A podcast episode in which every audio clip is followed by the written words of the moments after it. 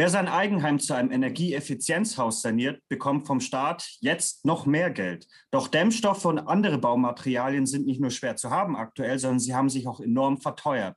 Worauf gilt es bei der Planung besonders zu achten und wie klappt die Finanzierung? Genau darüber spreche ich heute mit dem Bialo-Autor Manfred Fischer. Schön, Manfred, dass du dir heute Zeit genommen hast. Hallo Kevin, freut mich, dass ich hier sein kann. Fangen wir doch gleich mal an. Die Auftragsbücher, wie schon beschrieben, von Handwerksbetrieben sind rammelvoll.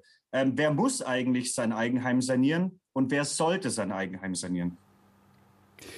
Der Staat nimmt Hauseigentümer mit dem Gebäudeenergiegesetz, kurz GEG, in die Pflicht. Dieses Regelwerk gilt seit November 2020 und betrifft vor allem Mehrfamilienhäuser. Für Einfamilienhäuser und Zweifamilienhäuser gelten Ausnahmen, vorausgesetzt man wohnt darin bereits seit Februar 2002. Wer ein Haus kauft, erbt oder geschenkt bekommt, das vor 2002 erbaut worden ist, der muss die Sanierungsvorgaben aus dem GEG erfüllen. Es ist auch so, dass man, weil du gefragt hast, wer sollte sanieren, sehen muss, dass die Bundesregierung die Klimaziele nachgeschärft hat. Hintergrund ist das äh, Verfassungsgerichturteil ähm, vom vergangenen Jahr, und das betrifft natürlich auch den Gebäudesektor. Gebäude verursachen in Deutschland ähm, rund 30 Prozent des CO2-Ausstoßes und stehen für 35 Prozent des Energiebedarfs. Es ist abzusehen, dass die nächste Bundesregierung da an der einen oder anderen Stellschraube drehen wird, um die Sanierungsrate zu verbessern. Stichwort CO2-Abgabe, Stichwort vielleicht auch Solardachpflicht und andere Maßnahmen. Und vor dem Hintergrund empfiehlt es sich schon jetzt darüber nachzudenken, sein Haus für die Zukunft fit zu machen oder klimafest zu machen. Aber doch mal noch zurück, ähm, weil du ja auch gesagt hast, dass es Pflicht ist, äh, unter gewissen Umständen sein Eigenheim zu sanieren. Sprich quasi, ähm, ich sage mal, ich erbe ein Haus oder ich bekomme ein Haus geschenkt äh, und ich habe dort noch nicht drin gewohnt, also ich war da nicht wohnhaft drin. Quasi dann bin ich gezwungen, dieses Haus energetisch auf Vordermann zu bringen. Diese Regelung ähm, sieht so aus, dass man binnen zwei Jahren nach Übertragung ähm, des Eigentums die Sanierungspflicht erfüllen muss und es das Gesetz bezieht sich immer auf die Eigentumssituation. Ähm, also wenn das Eigentum erworben wird, dann gilt das GEG. E Unabhängig davon, ob du vorhin gewohnt hast oder nicht. Ah ja. Ähm, okay, aber das habe ich jetzt noch nicht, immer noch nicht so ganz genau verstanden, ähm, ob wir mhm. da kurz ähm, das bisschen konkretisieren können. Ähm, es gibt ja, wie du ja schon gesagt hast, also Eigenheimer werden ja quasi verpflichtet, das Haus zu sanieren. Ähm, also machen wir mal ein konkretes Beispiel. Sagen wir mal, ähm, ich erbe eine Immobilie, Münchner Norden, sagen wir mal Baujahr 1955 und da ist in den letzten, sagen wir mal, 30 Jahren überhaupt nichts am Haus gemacht worden. So, jetzt möchte ich in diese Immobilie einziehen. Ich bin äh, der, der gesetzliche Eigentümer. Ich werde dann quasi gezwungen, da energetisch äh, die Immobilie auf Vordermann zu bringen. Dass ich, da muss ich dann die Initiative ergreifen. Also der Zwang sozusagen ähm, unterliegt gewissen Einschränkungen. Es ist in der Tat so, mit, der, mit dem Erbe wirst du Eigentümer und ähm, bist zunächst einmal gezwungen zu gucken, ähm, was da zu machen wäre, um die Vorgaben des GEG zu erfüllen. Es ist aber auch so, dass das GEG ähm, Ausnahmen vorsieht, beispielsweise wenn eine energetische Sanierung keinerlei wirtschaftlichen Sinn mehr macht. Also wenn, sich, wenn absehbar ist, dass sich das in keiner Weise mehr rechnet, dann ähm, bist du von dieser Pflicht befreit. Befreit wirst du im Übrigen auch von der Pflicht, wenn das Gebäude, das du erbst, ähm, ein Baudenkmal wäre, also ein altes Fachwerkhaus oder irgendwas Besonderes. Dann ähm, gibt es Einschränkungen, die darauf abzielen, dass man die alte Bausubstanz, die erhaltenswerte Bausubstanz nicht verändern möchte. Also quasi man wird ja nicht gezwungen, äh, in seinem denkmalgeschützten Gebäude Solaranlagen aufs Dach zu. Äh. Nein, also Solaranlagen ohnehin nicht. Das habe ich jetzt gar nicht angesprochen. Diese Pflicht, die aus dem EG erwächst, bezieht sich auf einige wenige Punkte. Das betrifft insbesondere das Dämmen ähm, sowie die Heiztechnik.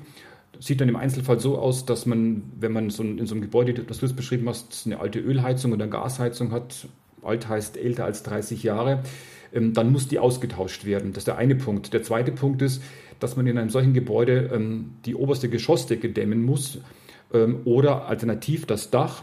Der dritte Punkt, also ein kleiner Punkt, aber durchaus wichtiger Punkt, betrifft also Rohrleitungen, also Warmwasserleitungen, Heizrohrleitungen in unbeheizten Räumen. Die gilt es zu dämmen. Und als weiteren Punkt, der ist wiederum ein bisschen kritisch, gibt es die sogenannte 10%-Regel. Also wenn du heute ein Haus erbst und denkst, ach, mir gefällt die Fassade nicht mehr, da könnte man vielleicht ein paar Risse ausbessern oder eine neue Farbe machen, muss man überlegen, was man eigentlich tut. Also wenn an Außenbauteilen ähm, Veränderungen vorgenommen werden, wenn sie erneuert werden und die Maßnahmen erstrecken sich auf mehr als 10 Prozent der Fläche, die das Außenbauteil einnimmt, dann greift auch das GEG. Im Klartext, wenn du Risse ausbesserst, ein paar an der Fassade, ähm, passiert nichts weiter für dich aus gesetzlicher Folge. Wenn du aber den Putz großflächig erneuerst, musst du gleichzeitig dämmen. Ich glaube, das wissen die wenigsten, oder? Also, dass dann quasi ganz oder gar nicht gilt dann. Also ich habe mir sagen lassen, dass manche dann schon im Gespräch äh, mit dem Energieberater überrascht worden sind. Ja, das, das kann ich mir vorstellen. Das höre ich auch zum ersten Mal. Ja, dann kommen wir doch mal gleich äh, zu den Kosten, äh, auf die Kosten zu sprechen. Äh, mit welchen Kosten muss man denn rechnen, wenn wir jetzt sagen wir mal einen Altbau, ähm, wo sich auch die Sanierung noch lohnt, ein Einfamilienhaus zum Beispiel zum Effizienzhaus sanieren möchte? Da kommt einiges zusammen natürlich. Also Dachdämmung, Fassadendämmung, neue Fenster, neue Türen, Heizungstausch. Also man landet da schnell bei Beträgen in Größenordnung, einer Größenordnung von 40.000 bis 50.000 Euro. Es kann auch darüber hinausgehen. Es hängt natürlich immer ab vom Zustand des Hauses. Baujahr 55 ist schon sehr alt, da wird viel zu tun sein. Ähm, und dann hängt es zum Zweiten natürlich ab, was man erreichen will. Also es kommt darauf an, welches Energieeffizienzniveau angestrebt wird. Die sind definiert durch die KfW. Daran wiederum knüpft die Förderung an. Also wenn man so ein Niveau von 100 haben möchte, das ist beim Altbau eigentlich ganz gut machbar. Auch 85 geht noch, 70 ist auch noch realisierbar. Alles, was darüber hinausgeht vom Effizienzniveau her, da wird es dann schon sehr kostenintensiv. Das ist der eine Punkt, den man sehen muss. Und das andere, was man sehen muss, dass bei Sanierung natürlich auch immer wieder Dinge hinzukommen, die mit der Energie selbst gar nicht so viel zu tun haben. Da kommt dann noch vielleicht ein Fenster hinzu, das besonders schick ist, besonders gute Beschläge hat, eine tolle Fernsteuerung hat. Das ist vielleicht nicht energieeffizient ist das ein anderes, aber eben so diese zusätzlichen ähm, Eigenschaften noch hat, die man gerne haben möchte. Oder man macht, wenn man gerade dabei ist, noch das Bad mit dazu, die Küche, dann steigen die Kosten natürlich auch insgesamt. Das darf man nicht vergessen, dass das oft bei so, äh, so Gesprächen dann auch ähm, mit eine Rolle spielt. Jetzt hast du ja die Kreditanstalt für Wiederaufbau gerade erwähnt, ähm, die KfW. Ähm, daher gleich meine nächste Frage. In welchem Umfang fördert der Staat denn aktuell die energetische Sanierung? Also seit Anfang des Jahres gibt es die Bundesförderung für effiziente Gebäude, BIG in der Abkürzung. Und bereits seit Januar vergibt ähm, das Bundesamt für Wirtschaft und Ausfuhrkontrolle Zuschüsse für einzelne Sanierungsmaßnahmen aus einem dieser Fördertöpfe. Ähm, darüber hinaus vergibt die Staatsbank jetzt seit Juli aus neun Fördertöpfen Mittel. Und da wiederum gibt es neben speziellen also ähm, Vorteilen jetzt ab seit Juli, was die Förderhöhe angeht, auch ähm, den Vorteil, dass die Bank nochmal an der Zinsschraube gedreht hat. Hintergrund ist, dass die Bank jetzt seit Juli in der Lage ist, softwaretechnisch in der Lage ist, ähm, Negativzinsen, von denen sie bei der Refinanzierung profitiert, weiterzugeben. Die Zinssätze, die für Darlehen, also bei einer Komplettsanierung, ähm, liegen bei Annuitätendarlehen ähm, bei, bei 0,57 Prozent, reichen bis 0,7 Prozent. Bei endfälligen Darlehen sind es 0,79 Prozent. Das sind schon mal Zinsen, die eigentlich kaum noch zu toppen sind also im, am, am Markt. Ähm, die Kredithöhe bei Komplettsanierungen reicht bis zu 150.000 Euro. Das ist auch eine Menge Geld. Bei Einzelmaßnahmen ähm, sind es ähm, 60 bis zu 60.000 Euro, wobei man das Einzelmaßnahmen sich vorstellen muss, beispielsweise Dämmung, Dach, Fassade, Fenster, Türen. Das sind immer so Pakete oder Heizungstausch, das ist ein Paket. Ähm, dann kommt hinzu, dass die Kreditanstalt für Wiederaufbau oder die Staatsbank ähm, Tilgungszuschüsse vergibt. Diese die Höhe dieser Zuschüsse ist geknüpft an das Effizienzniveau, das man erreicht. Das geht von 30.000 bis 75.000 Euro, je nachdem, wie ähm, effizient das Gebäude saniert wird. Man kann wahlweise diese Zuschüsse auch direkt als Investitionszuschuss erhalten von der Bank, also auch ein, ein großer Schritt. Und dann gibt es noch sozusagen die Alternative, wenn man diesen Weg nicht gehen will, man möchte nur Einzelmaßnahmen machen, und zwar nicht in Form von Darlehen, sondern direkt als Zuschuss, dass man über das Bundesamt für Wirtschaft und Ausfuhrkontrolle geht, das wiederum seit Januar diese Zuschüsse vergibt. Die sind in der Höhe gleichermaßen bemessen wie die Zuschüsse der KfW-Bank. Ich glaube, was wichtig auch noch zu erwähnen ist an dieser Stelle, ist, ähm, dass wenn man sich natürlich Zuschüsse von der KfW sichern möchte, da muss man sich ja nicht direkt an die KfW wenden, sondern es läuft ja dann über die Hausbank, oder? Kannst du uns da vielleicht noch einen Ton, noch ein, zwei Sätze zu sagen? Das ist ein ganz wichtiger Punkt, der oft auch unterschätzt wird. Es ist so, dass die KfW-Bank eigentlich ähm, die Mittel für eine bestimmte Maßnahme, je nachdem, welche förderfähigen Kosten der Energieberater ermittelt, grundsätzlich in vollem Umfang bereitstellt. Die Bank wiederum, ähm, ähm, die man benötigt als zwischengeschaltete Institution für ein Darlehen, die wiederum entscheidet dann je nach Kreditwürdigkeit, wie sie die einstuft, wie viel von dem Geld bei dem betreffenden Kreditnehmer ankommen. Das kann von Bank zu Bank sehr unterschiedlich sein, zumal dann, wenn die Bank noch daran interessiert ist, vielleicht noch so einen kleinen Wohnkredit ähm, zum Aufstocken zu vergeben. Also es empfiehlt sich da durchaus, Angebote mehrerer Banken einzuholen und zu vergleichen. Zuschüsse wiederum, um das noch auch kurz anzusprechen, Zuschüsse, die können, kann man direkt beantragen mit dem Energieberater. Dazu braucht man keine Bank. Ah ja klar, aber ein KfW-Kredit, der geht dann quasi nur über die eigene Hausbank oder halt über. Die Bank ist es, die Bank ist es ja auch, die sozusagen dann gerade stehen muss, wenn der Kredit aus, auszufallen droht. Genau. Und da kommt jetzt wieder äh, der Bialo Baufinanzierungsvergleich ins Spiel, denn wer den Baufinanzierungsvergleich von bialo.de nutzt, kann gezielt nach KfW, äh, KfW sortieren quasi, also Bank, nach Banken sortieren, die quasi solche äh, KfW-Darlehen in Kombination mit ihren eigenen Darlehen anbieten. Ähm, genau, jetzt waren wir ja bei den Kosten. Natürlich, wenn man jetzt viel Geld reinsteckt in eine Sache, fragt man sich natürlich, ja, wie lange dauert es, bis sich die Investition rechnet? Das ist auch eine Frage, die man in der Regel nur ähm, sehr genau für den Einzelfall beantworten kann.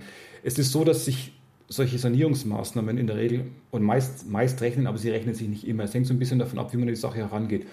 Also wenn man einen Energieberater hinzuzieht, hinzuzieht der sein, sein Geschäft versteht, dann ist es so, dass der einem schon genau aufzeigt, welche Maßnahmen im Gebäude in Betracht kommen und insbesondere kann er auch berechnen, also welche Einsparungen energetisch, energetischer Art mit bestimmten Maßnahmen verbunden sind. Dann kann man diese Zahlen vergleichen mit den Kosten ähm, aus den Kostenvoranschlägen der Handwerksbetriebe und kann gucken, wie viel Geld gäbe es denn vom Staat, wie viele Zuschüsse, wie hoch wird das Kreditvolumen, was bleibt an mir selbst hängen. Und dann kann man ausrechnen, wie lange dauert es etwa. Also es hängt immer so ein bisschen davon ab, bei einer Komplettsanierung muss man schon in langen Zeiträumen denken, die weit über zehn Jahre hinausgehen. Bei Einzelmaßnahmen, bei kleinen, geht es auch viel schneller. Und es hängt auch dann wiederum ab davon, welche Materialien verwendet werden, also beim Dämmen beispielsweise, welcher Heizungstyp ausgewählt wird. Da gibt es eine große Bandbreite. Ja, wo sollten jetzt quasi ähm, ähm, Eigenheimer, die jetzt ihr, ihr, ihr Eigentum sanieren möchten, wo sollten sie am besten anfangen? Äh, welche Sanierungsmaßnahme ähm, ist denn sinnvoll, mit, mit der zu starten und welche rechnet sich denn am schnellsten? Kannst du uns dazu was sagen?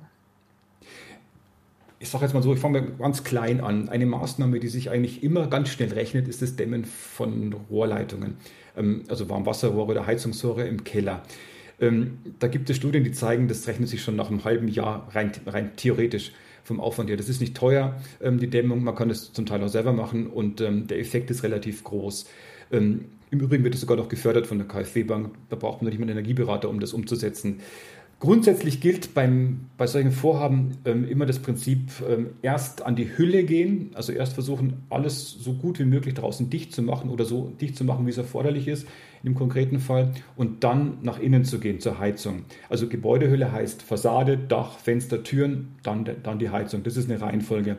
Ähm, zu empfehlen ist eigentlich ähm, in den meisten Fällen in der Praxis, dass man vielleicht ähm, jetzt nicht gleich mit der Komplettsanierung an die, an die Sache herangeht, zumal es ja auch dann gleich die teure Lösung ist, sondern da, dass man sich so Schritt für Schritt vortastet. Dafür hat die KfW eigens oder auch die BAFA eigens so ein Konstrukt gefunden, das nennt sich individueller Sanierungsfahrplan.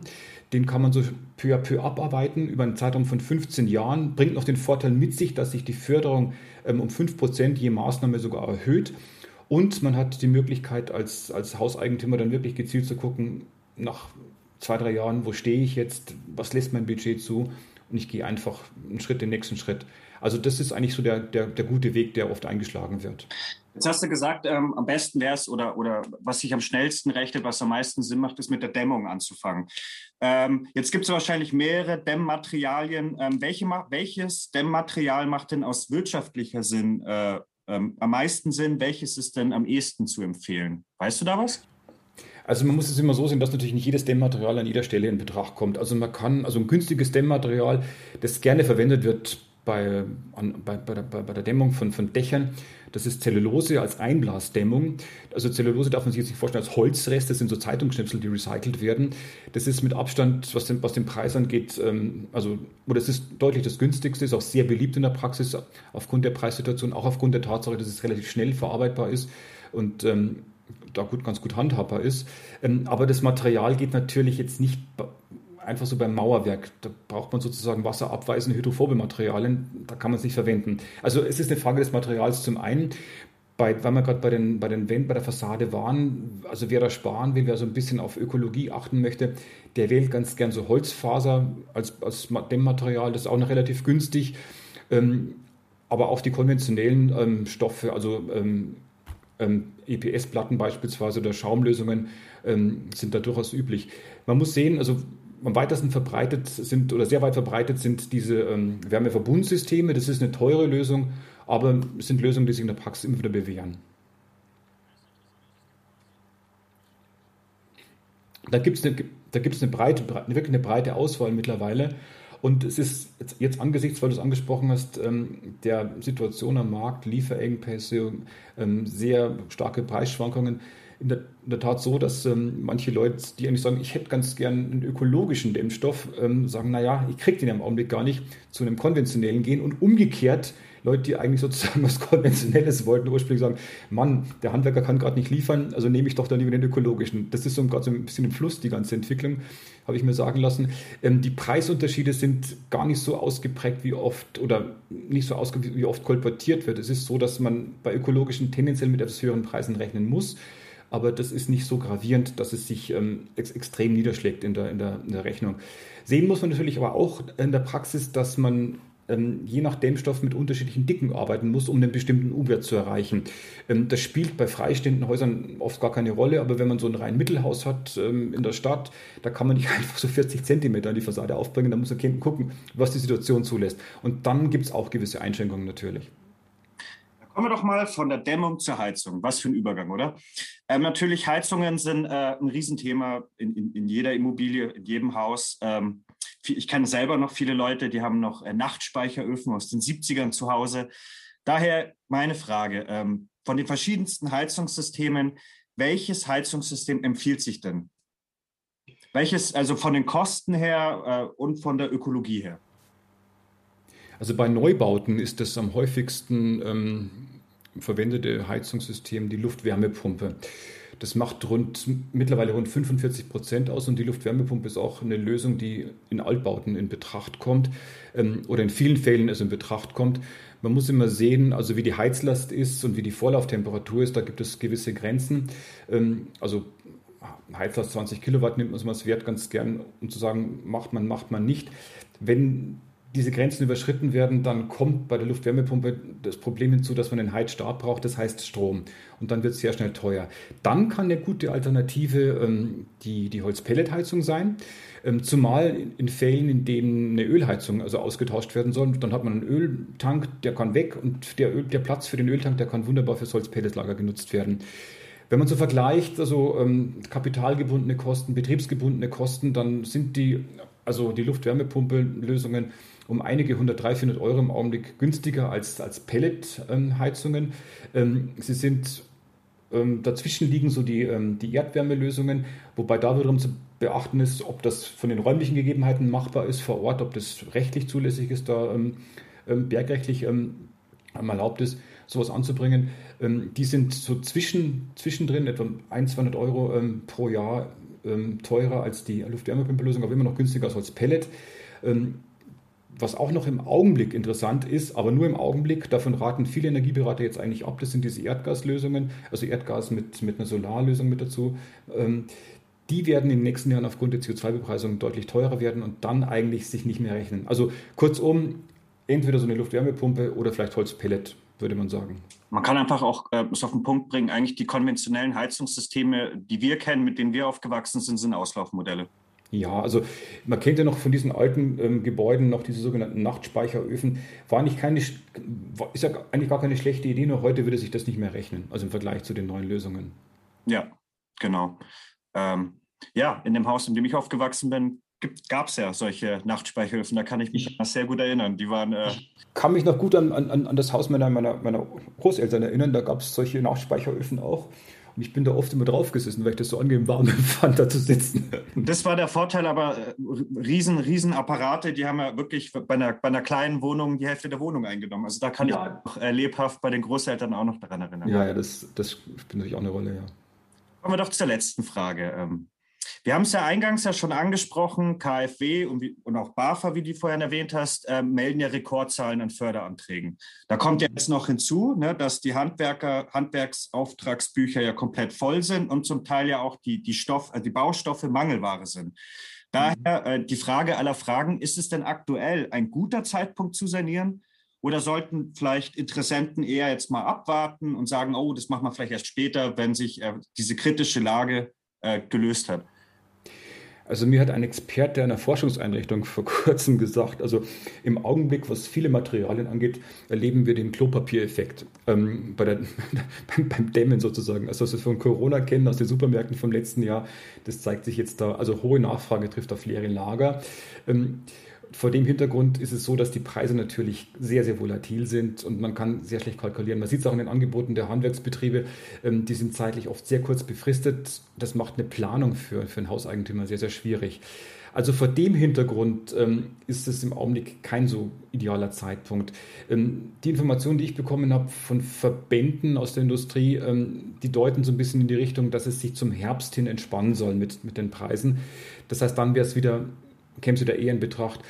Also meine Vermutung ist oder mein, mein, mein Rat wäre eigentlich, ähm, wer keinen Druck hat äh, zu sanieren, also wer noch ein bisschen Luft hat, kann jetzt planen, kann sich einen Energieberater suchen, kann schon mit Handwerksbetrieben sprechen, kann sich einen Fahrplan entwickeln lassen für die, für die nächste Zeit und sollte dann überlegen oder sich dann vielleicht ein Zeitfenster suchen, in dem die Preise wieder ein bisschen nach unten gehen.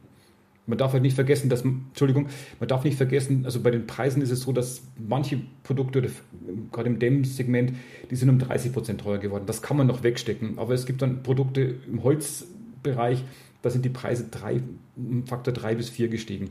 Und das macht natürlich jede Rechnung, also jede Amortisationsrechnung zunichte. Aber gut, ich meine, ähm, wenn jetzt sagen wir mal das Sanierungsvorhaben ansteht, dann ist es ja eh, sagen wir mal, muss man erst die Planung, das ist ja ein langfristiger Zeitraum, in dem ja sowas entsteht. Von daher, wenn man jetzt schon mit der Planung anfängt, kann man quasi sagen, da könnte sich dann diese, diese Lieferengpässe quasi schon aufgelöst haben. Da könnte sich einiges bis dahin entspannen. Und man muss sehen, wenn man jetzt einen Antrag beispielsweise stellt bei der KfW, die KfW, also da trudelt im Augenblick jede Menge. Also ein. Da gibt es auch Wartezeiten. Das kommt ja auch noch mit dazu. Also man kann, man kann durchaus jetzt mal dran gehen, zu planen, zu überlegen und ähm, sollte natürlich ähm, auf keinen Fall Aufträge schon Handwerker vergeben, bevor man die Zusage der KfW hat, ähm, weil man sich unter Zeitdruck gefühlt äh, setzt ähm, durch, durch die ähm, befristeten Angebote, sondern wirklich abwarten, was die KfW dann das, oder was die Hausbank, wenn es über die Bank läuft, was da wirklich dann ähm, bewilligt wird. Ja, Manfred, das war doch ein schönes Schlusswort. Da bedanke ich mich für das nette Gespräch. Ich bedanke mich auch für das Gespräch, habe mich gefreut und ähm, hoffe, dass, äh, dass der Podcast also, ähm, seine Hörer findet. Da bin ich ganz sicher und ich freue mich auch schon auf die nächste Episode mit dir. Ich freue mich auch drauf. Kevin, danke dir. Jo. So, das war's doch schon wieder für heute. Den kompletten Ratgeber zum Nachlesen findet ihr wie immer unten in der Beschreibung. Nächste Woche haben wir auch ein spannendes Thema für euch, denn unser Bialo-Gründer und Geschäftsführer Horst Bialo erklärt euch, wie ihr zu Unrecht berechnete Kontogebühren zurückfordern könnt. In diesem Sinne, vielen Dank für die Aufmerksamkeit. Bis zum nächsten Mal.